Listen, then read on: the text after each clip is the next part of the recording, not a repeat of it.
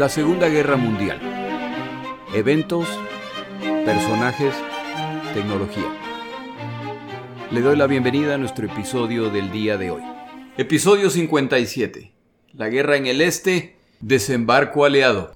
Como siempre empiezo agradeciendo a mis oyentes. Francisco Castillo, José López, Salvador Olcina, Jorge Morán.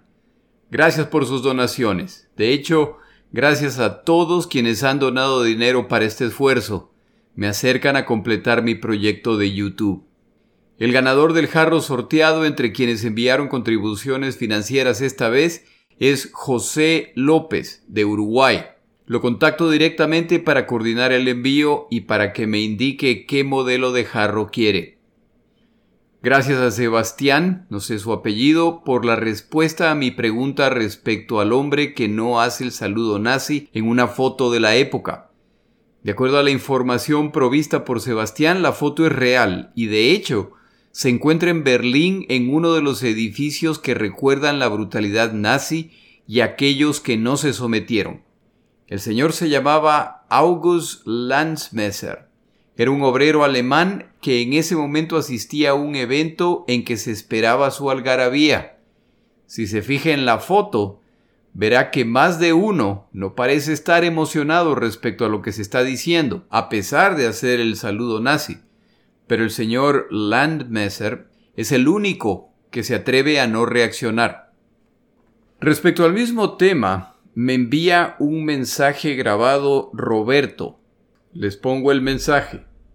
Quisiera comentarle acerca de la foto por la que usted pregunta en el último capítulo del podcast. La foto donde aparece mucha gente haciéndole el saludo a Hitler y una persona que no hace el saludo y que usted pregunta en qué contexto pasó eso. Eh, yo conozco la foto muy bien. Yo no hablo bien, yo no hablo alemán, pero no sé si lo estoy pronunciando bien, pero el que no saluda es el sordomudo Schornsteimer. Gracias a Roberto por la contribución, como que me quedo con la versión de Sebastián. Entre los materiales de esta semana pongo el link respecto a este valiente individuo.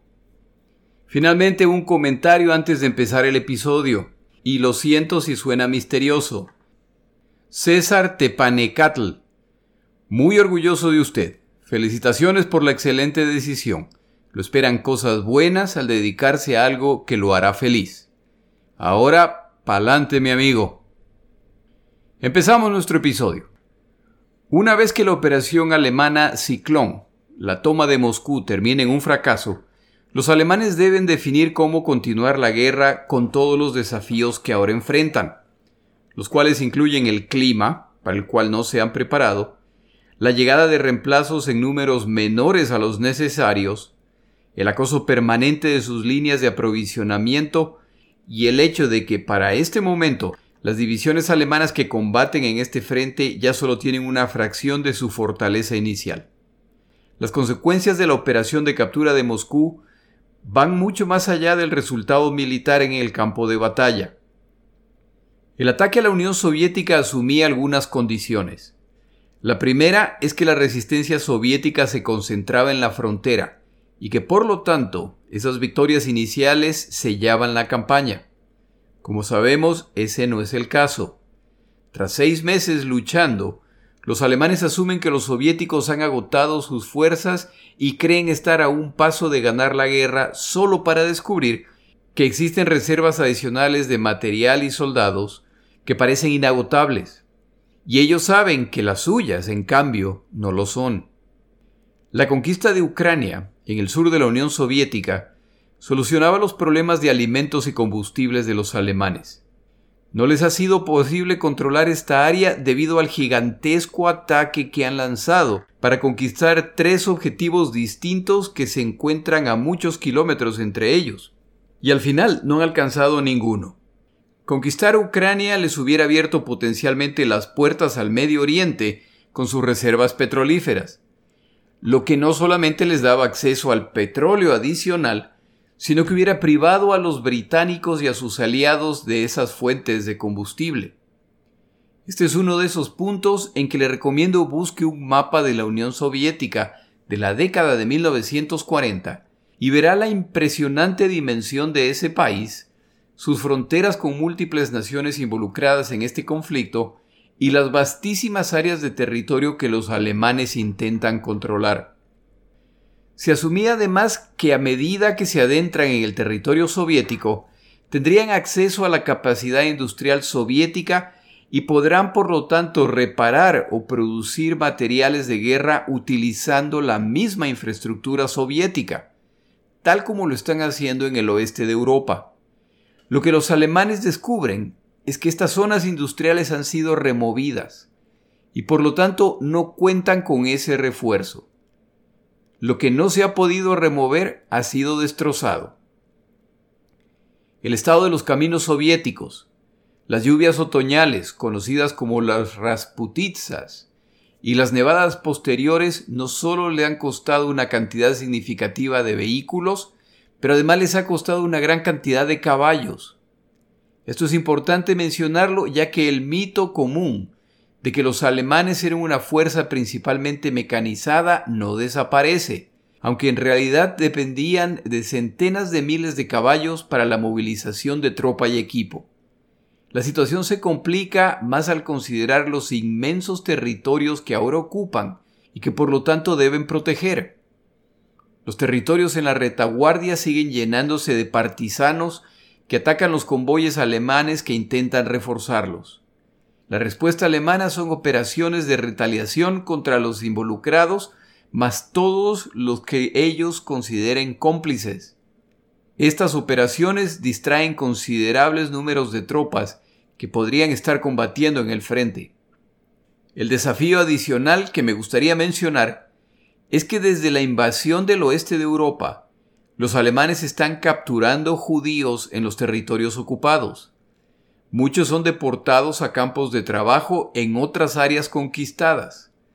Pero una de las opciones consideradas era reubicar a los judíos hacia el este de la Unión Soviética, donde vivirían separados del resto de Europa en funciones de servidumbre en apoyo a los alemanes. Este plan no está funcionando de acuerdo a lo planeado, y ahora tienen que decidir dónde reubicarán la multitud de judíos que sigue creciendo. Esta es una de las razones para la conferencia de enero de 1942 en Wannsee, un suburbio de Berlín, donde se empieza a buscar la llamada solución final a la cuestión judía. La simple existencia de estos judíos priva a los alemanes de recursos que se necesitan en múltiples frentes y en Alemania. El resumen es que la victoria en Moscú era muy necesaria, y mejor aún si se producía la capitulación soviética. Al no producirse, ahora la situación se complica al estar llegando al límite de su capacidad industrial y humana y necesitar grandes cantidades de equipo para reemplazar lo perdido. Es en estas circunstancias que Fritz Todd, jefe de construcciones y armamento alemán, advierte a Hitler que la guerra está perdida y sería más conveniente buscar un armisticio. Hitler rechaza la conclusión y unos pocos meses más tarde, Todd muere al estrellarse su avión luego de una visita a Hitler. Nunca se sabrá con certeza si ese fue en realidad un accidente. Lo que sí está claro es que convenientemente se apaga una voz de la razón que discrepaba con la idea de continuar esta guerra. La muerte de Todd permite a Hitler poner a cargo a Albert Speer, quien es uno de los fieles seguidores de Hitler y que le servirá bien. Apoyará la causa nazi hasta el final de esta guerra. Hitler y los alemanes empiezan a ver además las consecuencias prácticas de pelear una guerra a dos frentes y para colmo, la naturaleza de los dos frentes es muy distinta. Para combatir a los soviéticos en el este, los materiales principales serán tanques, artillería, camiones, blindados y sus equipos de apoyo, caballos y aviones de distintos tipos, pero principalmente bombarderos. A todo esto hay que sumarle las grandes cantidades de alimentos y vituallas requeridas para este grupo de combatientes. La guerra contra los británicos en el oeste requiere submarinos, embarcaciones navales de distinto tamaño, artillería antiaérea, aviones, principalmente casas de combate para enfrentar a los bombarderos británicos. Y para colmo, en África los alemanes necesitan una combinación de todos los materiales necesitados en los dos frentes. Si no se puede llegar al Oriente Medio a través de Ucrania, entonces habrá que hacerlo a través del canal de Suez, en Egipto, por lo que las operaciones en el norte de África ya no se pueden considerar secundarias. Para el momento de este relato, diciembre de 1941, los británicos están preparando una gran operación para tratar de expulsar a Rommel y sus fuerzas. Pero como sabemos por otro episodio, ese ataque británico inicialmente exitoso a la larga fallará y para mediados de 1942 será Rommel el que está cerca de expulsar a los británicos de Egipto. Como cada frente requiere equipo especializado y los británicos están tratando de destruir la capacidad industrial alemana a través de sus bombarderos, la defensa de cada uno de estos frentes implica el debilitamiento del otro, y ninguno se puede descuidar o perderán la guerra. Y como dicen por ahí y tras palos, piedras. Los Estados Unidos de América ingresan a la guerra con el Japón el 8 de diciembre de 1941, y la decisión de Hitler de declararles la guerra a los Estados Unidos de América unos pocos días más tarde resulta ahora en que el involucramiento militar de los estadounidenses en Europa ahora es solo cuestión de tiempo, lo que complica la situación en todos los frentes, ya que el apoyo logístico y la impresionante capacidad industrial estadounidense seguirán creciendo por lo que solo se puede esperar que lo mismo ocurra con Gran Bretaña y la Unión Soviética. Hitler además sabe que es cuestión de tiempo para que británicos y sus aliados, en combinación con los estadounidenses, empiecen a planear lo que Winston Churchill ha prometido desde 1940. Los aliados regresarán a Europa a enfrentar a los alemanes. Los británicos, que carecen de la fuerza necesaria para enfrentar a los alemanes por sí solos, ahora lo harán en combinación con los Estados Unidos de América. Pero esto solo ocurrirá si los estadounidenses son capaces de transportar suficiente equipo y tropas a las islas británicas, lo que se hará a través del Atlántico. Por esta razón, a las presiones logísticas, de prioridades y de equipo que enfrentan los alemanes en Europa y en África, ahora se debe añadir la necesidad de fortalecer las flotas de submarinos alemanes que patrullan el Atlántico y que han mostrado ser el arma más eficiente para este tipo de conflicto, ya que la flota de superficie británica es muy superior a la alemana y ahora se suma la flota estadounidense. La única buena noticia para los alemanes respecto a lo naval es que los japoneses han averiado o hundido una buena parte de las embarcaciones de combate estadounidenses en Pearl Harbor, por lo que los estadounidenses temporalmente tendrán que mover embarcaciones del Atlántico al Pacífico y de regreso al territorio estadounidense para compensar las pérdidas. Esta es por lo tanto una carrera contra el tiempo, ya que la capacidad industrial de los estadounidenses a la larga reemplazará todo lo perdido con creces. Hay que derrotar a los aliados antes de que esto ocurra. Regresamos ahora a lo que está ocurriendo en la Unión Soviética. Los resultados del intento de conquista de Moscú aclaran a Hitler lo que se debe hacer a continuación.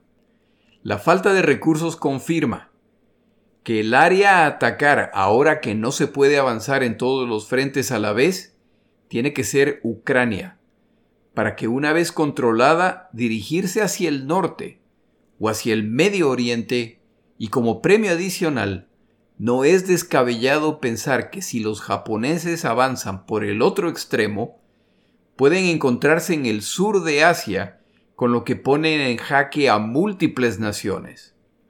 En realidad sí es descabellado, pero soñar es gratis. Los soviéticos por su parte están haciendo retroceder a los alemanes, pero esto ocurre a costa de muertos y pérdida de equipo al pasar ellos a la ofensiva. Los comandantes alemanes están demostrando, tal como Rommel en África, que son muy capaces en el combate en retirada, en que ahora son ellos que tienen la ventaja de crear posiciones defensivas que serán atacadas por los soviéticos. Estos ataques son poco coordinados y los soviéticos sufren bajas significativas. Los alemanes están siendo empujados pero a un costo muy alto.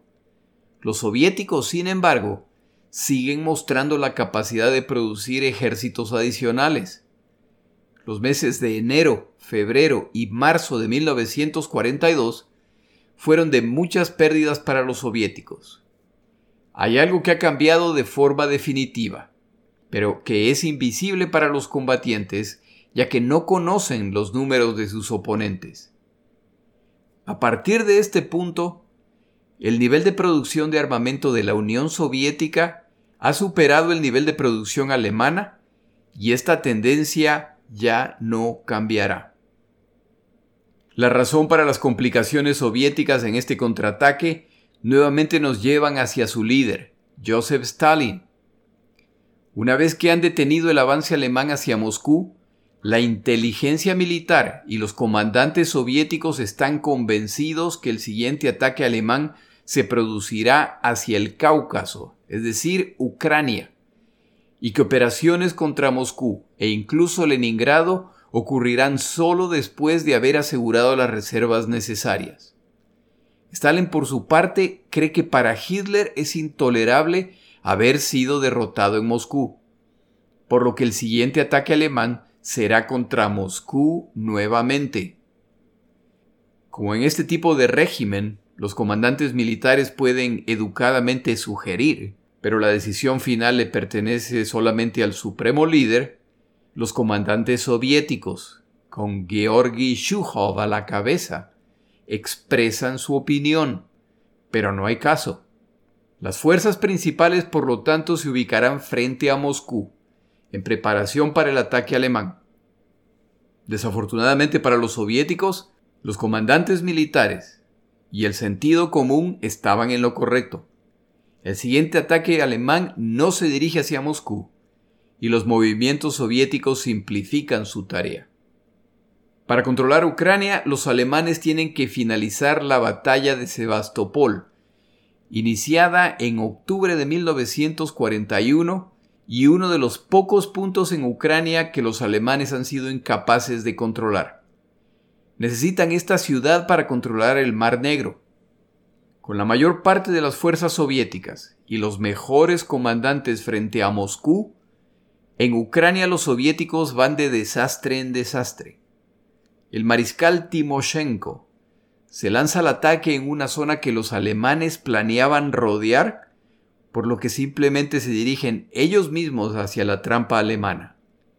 Esto resulta en una de las mayores derrotas soviéticas de esta guerra. Para cuando se dan cuenta de lo que está ocurriendo, las pinzas alemanas ya se cierran detrás de ellos. El resultado final, 100.000 combatientes soviéticos muertos, 200.000 prisioneros. El balance de fuerzas en la zona acaba de cambiar, de los alemanes en permanente retirada frente a los fuertes soviéticos a los alemanes que se encuentran en una magnífica posición para iniciar el ataque ante un ejército soviético que ha perdido, una vez más, una cantidad significativa de combatientes en una sola batalla. Antes de avanzar hacia Sebastopol para tomar control del Mar Negro, los alemanes deciden limpiar la zona noreste de Sebastopol en este sector los soviéticos cuentan con un gran número de fuerzas y armamento, por lo que están confiados en detener a los alemanes. Hitler, sin embargo, tiene una sorpresa para los soviéticos. Ordena a la Fuerza Aérea Alemana que cuando se inicie este ataque lancen un ataque significativo contra las fuerzas soviéticas que no esperan este tipo de operación. La agresiva estrategia alemana funciona. Los defensores soviéticos son sorprendidos por el ataque y el comandante alemán Meinstein realiza un ataque de flanqueo que divide el frente soviético.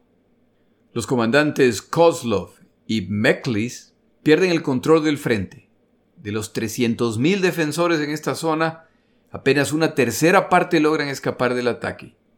200.000 combatientes soviéticos adicionales entre muertos y capturados se suman a las pérdidas soviéticas. Las victorias de diciembre y enero frente a Moscú para mayo de 1942 ya se han vuelto derrotas que siguen deteriorando el frente soviético. Tras esta sorprendente victoria, es hora de dirigirse hacia la fortaleza de Sebastopol para concluir esta campaña. Esta tarea, estiman los alemanes, tomará alrededor de 10 días. Para el asedio de Sebastopol, los alemanes movilizan algunas de las llamadas armas magníficas, las cuales deben ayudar a los alemanes a ganar esta guerra. Entre esas armas, en esta ocasión, se encuentran monstruosos morteros de 21 pulgadas de diámetro, 53 centímetros de diámetro. Traen además su pieza de artillería sobre rieles llamada Gustav, conocida también como la Gran Berta. Con un peso de 1.350 toneladas, pobre la Berta que inspiró el nombre, ¿qué le habrán querido decir? Esta monstruosa pieza de artillería es capaz de disparar proyectiles de más de 7 toneladas. La utilidad de este armamento, sin embargo, era limitada, ya que era un magnífico blanco para ataques aéreos, pero en Sebastopol cumple su misión al pulverizar edificaciones enteras con un solo impacto. Como dato interesante, los alemanes construyeron esta pieza de artillería con el fin de destrozar las fortificaciones de la línea Maginot en Francia, pero por supuesto no hubo necesidad de utilizarla. Tras más de un mes de combates en que Sebastopol soportó bombardeos de la artillería alemana, así como ataques que los soviéticos valientemente repelieron, finalmente cae para inicios de julio de 1942. Los defensores soviéticos han vendido cara su derrota, pero los alemanes son nuevamente victoriosos. 90.000 combatientes soviéticos caen prisioneros. Sin embargo, los alemanes pierden aproximadamente 100.000 combatientes en esta operación. En otras palabras, en términos de vidas, equipo y tiempo, la conquista de Sebastopol fue una de las operaciones más costosas para los alemanes hasta el momento. Se supone que ahora los alemanes se dirigirán hacia el norte, pero los alemanes deben asegurarse que la zona del Cáucaso está libre de amenazas por lo que se dirigen hacia el sur. Estos planes alemanes asumen una vez más que los soviéticos están llegando al límite de sus fuerzas, tal como los alemanes, y aunque esto ya se ha probado falso en el pasado, no hay razón para creerlo una vez más. Tomamos una pausa en nuestro episodio.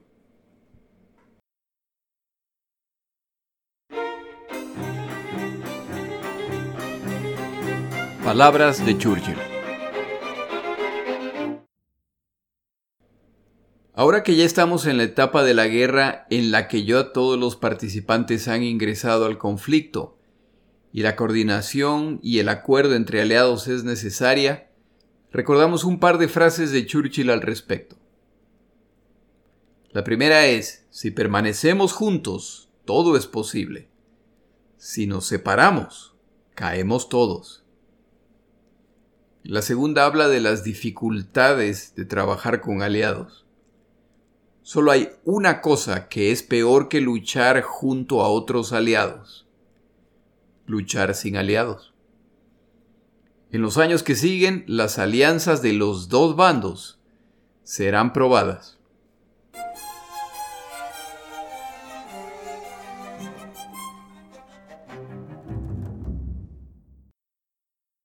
La derrota de Moscú, que no es un evento de un día, sino una serie de derrotas y retiradas alemanas a regañadientes, sin duda les dará ideas a los británicos y a sus aliados que podrían empezar a pensar en ingresar al continente aprovechando la debilidad alemana.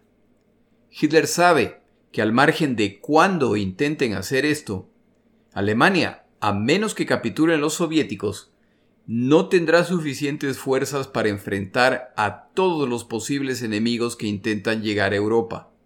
Por esta razón decide iniciar la creación de una gran barrera de fortificaciones en la costa europea, que protege la costa desde el norte de Noruega hasta la frontera francesa con España, y así nace la muralla atlántica, la cual protegerá a la fortaleza Europa.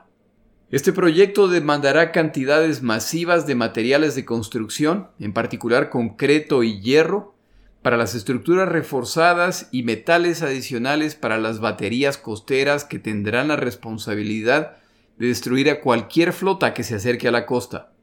Este tipo de estructura debería reemplazar ejércitos masivos para defender la costa y por sí sola podría incluso disuadir a potenciales invasores. Lo que también requerirá este proyecto es cantidades masivas de trabajadores. Alemania recurrirá al trabajo forzado de ciudadanos de los países ocupados y principalmente judíos, que deberán trabajar como se les exija si quieren sobrevivir.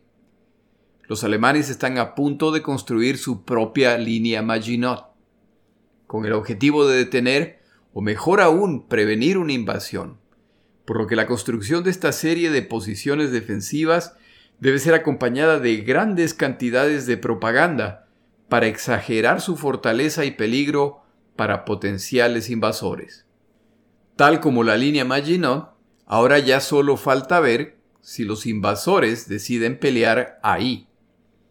La costa europea se ha venido reforzando desde el inicio de esta guerra, ya que Gran Bretaña es el poder naval dominante, por lo tanto intentará regresar por mar. Esto explica además el orden en que se invade el oeste de Europa. Los equipos instalados en esta zona, en particular la artillería, permitían además de defender la costa acosar a los convoyes que cruzaban el Canal de la Mancha e incluso, como se mencionó en otro episodio, atacar el territorio inglés. El fundamento de esta barrera continental serán dos estructuras masivas a ser ubicadas cerca de los puertos europeos principales, ya que es muy probable que los desembarcos se intenten ahí. La prioridad serán los modernos y amplios puertos franceses, debido a su cercanía con las islas británicas. A las estructuras principales se sumarán estructuras secundarias, búnkers reforzados a lo largo de la costa de cuatro países, Dinamarca, Holanda, Bélgica y Francia. Estos centros de defensa tenían no solo la tarea de defender la costa. En caso de que no se pueda evitar la invasión, su tarea era entonces la destrucción completa y el minado de los puertos que planeaban utilizar los aliados. Detrás de estas fortificaciones se ubicarán regimientos de panzers y posiciones de artillería para defender la costa de ataques al mejor estilo de Hitler. Los comandantes se escogen entre quienes están dispuestos a jugar lealtad solamente a Hitler. La construcción se inicia en Noruega, lo que parece extraño, pero esta decisión tiene sentido para Hitler, ya que él intuye que Churchill planea iniciar la invasión de Europa a través de ese país, por lo que debe ser reforzado. El temor de Hitler era justificado. Si la decisión hubiera sido de Winston Churchill, entonces la invasión de Europa se hubiera iniciado en Noruega. Pero la opinión británica, para el momento en que esto ocurra, ya no es la única. El 23 de marzo de 1942, Hitler emite una directiva para iniciar el fortalecimiento de las posiciones costeras en preparación para posibles desembarcos aliados. Por supuesto, completar este proyecto tomará años. De hecho, este proyecto nunca se completará, dada la gran cantidad de fortificaciones que requerían cantidades monstruosas de materiales y combatientes. Destaco algunos de los detalles de esta orden de Hitler. Hitler menciona el riesgo de que los aliados intenten un desembarco limitado en Europa para fortalecerse ahí y bloquear el tráfico costero entre países o zonas. Le preocupa en particular que los aliados llegaran a construir pistas para iniciar bombardeos o ataques con casas de combate. La defensa costera será una tarea combinada entre las fuerzas terrestres, aéreas y navales. El plan es destruir a la fuerza invasora tan lejos de la costa como sea posible. Si logran desembarcar, Estas fuerzas deben ser destruidas en la playa a la brevedad posible para evitar que creen cabezas de playa en preparación para el arribo de fuerzas adicionales.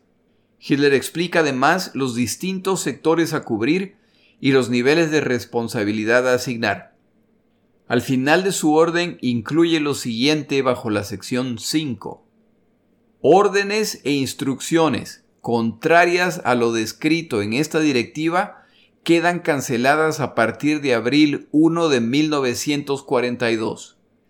Cualquier orden nueva emitida por los comandantes basada en esta directiva deben ser enviadas a mí, a Hitler, directamente a través del alto mando de las Fuerzas Armadas. La firma del documento es de Adolfo Hitler. Los temores de Hitler se confirman cuando a fines de marzo los británicos lanzan una operación de fuerzas especiales que buscan hundir embarcaciones alemanas en la costa francesa. Este ataque es repelido por fuerzas alemanas, pero no antes de que inutilicen temporalmente las instalaciones portuarias. A partir de este momento, Hitler vivirá con la permanente preocupación respecto a la invasión de Europa de parte de los aliados. Él considera con razón que el estado del conflicto con la Unión Soviética es un termómetro que permite medir la disposición aliada para iniciar el segundo frente en Europa. A partir del ingreso de los Estados Unidos de América a esta guerra, Stalin, aunque agradece los suministros, alimentos y armamento que están recibiendo los soviéticos a través del plan de préstamo arriendo, tiene una sola pregunta para británicos y estadounidenses. ¿Cuándo abrirán el segundo frente en el oeste de Europa? Esto es crítico ya que liberará la presión sobre los soviéticos. Todo lo demás es secundario para Stalin. Para el verano de 1942, aviones de reconocimiento alemanes descubren cerca de 3.000 embarcaciones pequeñas en la costa de Gran Bretaña. Este descubrimiento, combinado con el incremento de actividades de la resistencia francesa, preocupan a Hitler, quien en conjunto con el general Franz Adler, jefe del Comando Conjunto, deciden enviar a Francia una división de Panzers en caso de que se esté planeando una invasión. Los servicios de inteligencia aliados fallan y no se enteran de este movimiento. En su deseo de aliviar la presión sobre el frente oriental, los aliados han decidido un desembarco en Europa que preparan para agosto de 1942. El nombre de la operación es Jubileo o la redada de Dieppe. Esto ocurrió el 19 de agosto de 1942. Es un ataque anfibio aliado en el puerto de Dieppe, ocupado por los alemanes y que se ubica en el norte de Francia. Más de 6.050 infantes de marina, predominantemente canadienses, apoyados por un regimiento de tanques y comandos británicos, fueron desembarcados por una fuerza naval que operaba bajo la protección de los cazas de la Real Fuerza Aérea. El plan era capturar el puerto y retenerlo durante un breve periodo para probar la viabilidad de un desembarco y reunir información de inteligencia. Las defensas costeras alemanas, las estructuras portuarias y los edificios importantes debían además ser demolidos. La incursión tenía la intención de levantar la moral aliada, demostrar el compromiso del Reino Unido de reabrir el frente occidental y apoyar a la Unión Soviética. Desafortunadamente para los aliados, la operación es un desastre. El apoyo aéreo y naval fue insuficiente para que las fuerzas terrestres lograran sus objetivos. Los tanques quedaron atrapados en la playa, y los obstáculos y el fuego alemán impidieron en gran medida a la infantería entrar a la ciudad. Después de menos de seis horas, el número de bajas aliadas obliga a los aliados a retirarse o a rendirse. La operación fue un fiasco, en que solo se logró uno de los objetivos, reunir algo de inteligencia. En diez horas, de los 6.086 hombres que desembarcaron, 3.623 habían resultado muertos, heridos o convertidos en prisioneros de guerra. La Luftwaffe, la Fuerza Aérea Alemana, hace un esfuerzo máximo, tal como lo había esperado la Fuerza Aérea Británica. La Fuerza Aérea Británica pierde 106 aviones, al menos 32 como resultado de fuego antiaéreo, contra 48 perdidos por los alemanes. La Marina Real además pierde 33 lanchas de desembarco y un destructor. Esta desastrosa operación al menos permite a los británicos presentar evidencias tal de que sus intenciones de realizar un desembarco en Europa son ciertas. Hay algo más que queda claro. No se puede contar con los puertos principales en la costa europea. Parte del plan para la invasión de Europa deberá incluir puertos prefabricados. Esta operación, por lo tanto, será más complicada de lo anticipado y podría costar miles de vidas. Las lecciones de este sangriento intento de desembarco no se olvidarán. Hitler, por su parte, tampoco olvidará este intento de invasión y pronto ordenará el fortalecimiento de la costa europea para formar lo que él llama la fortaleza Europa.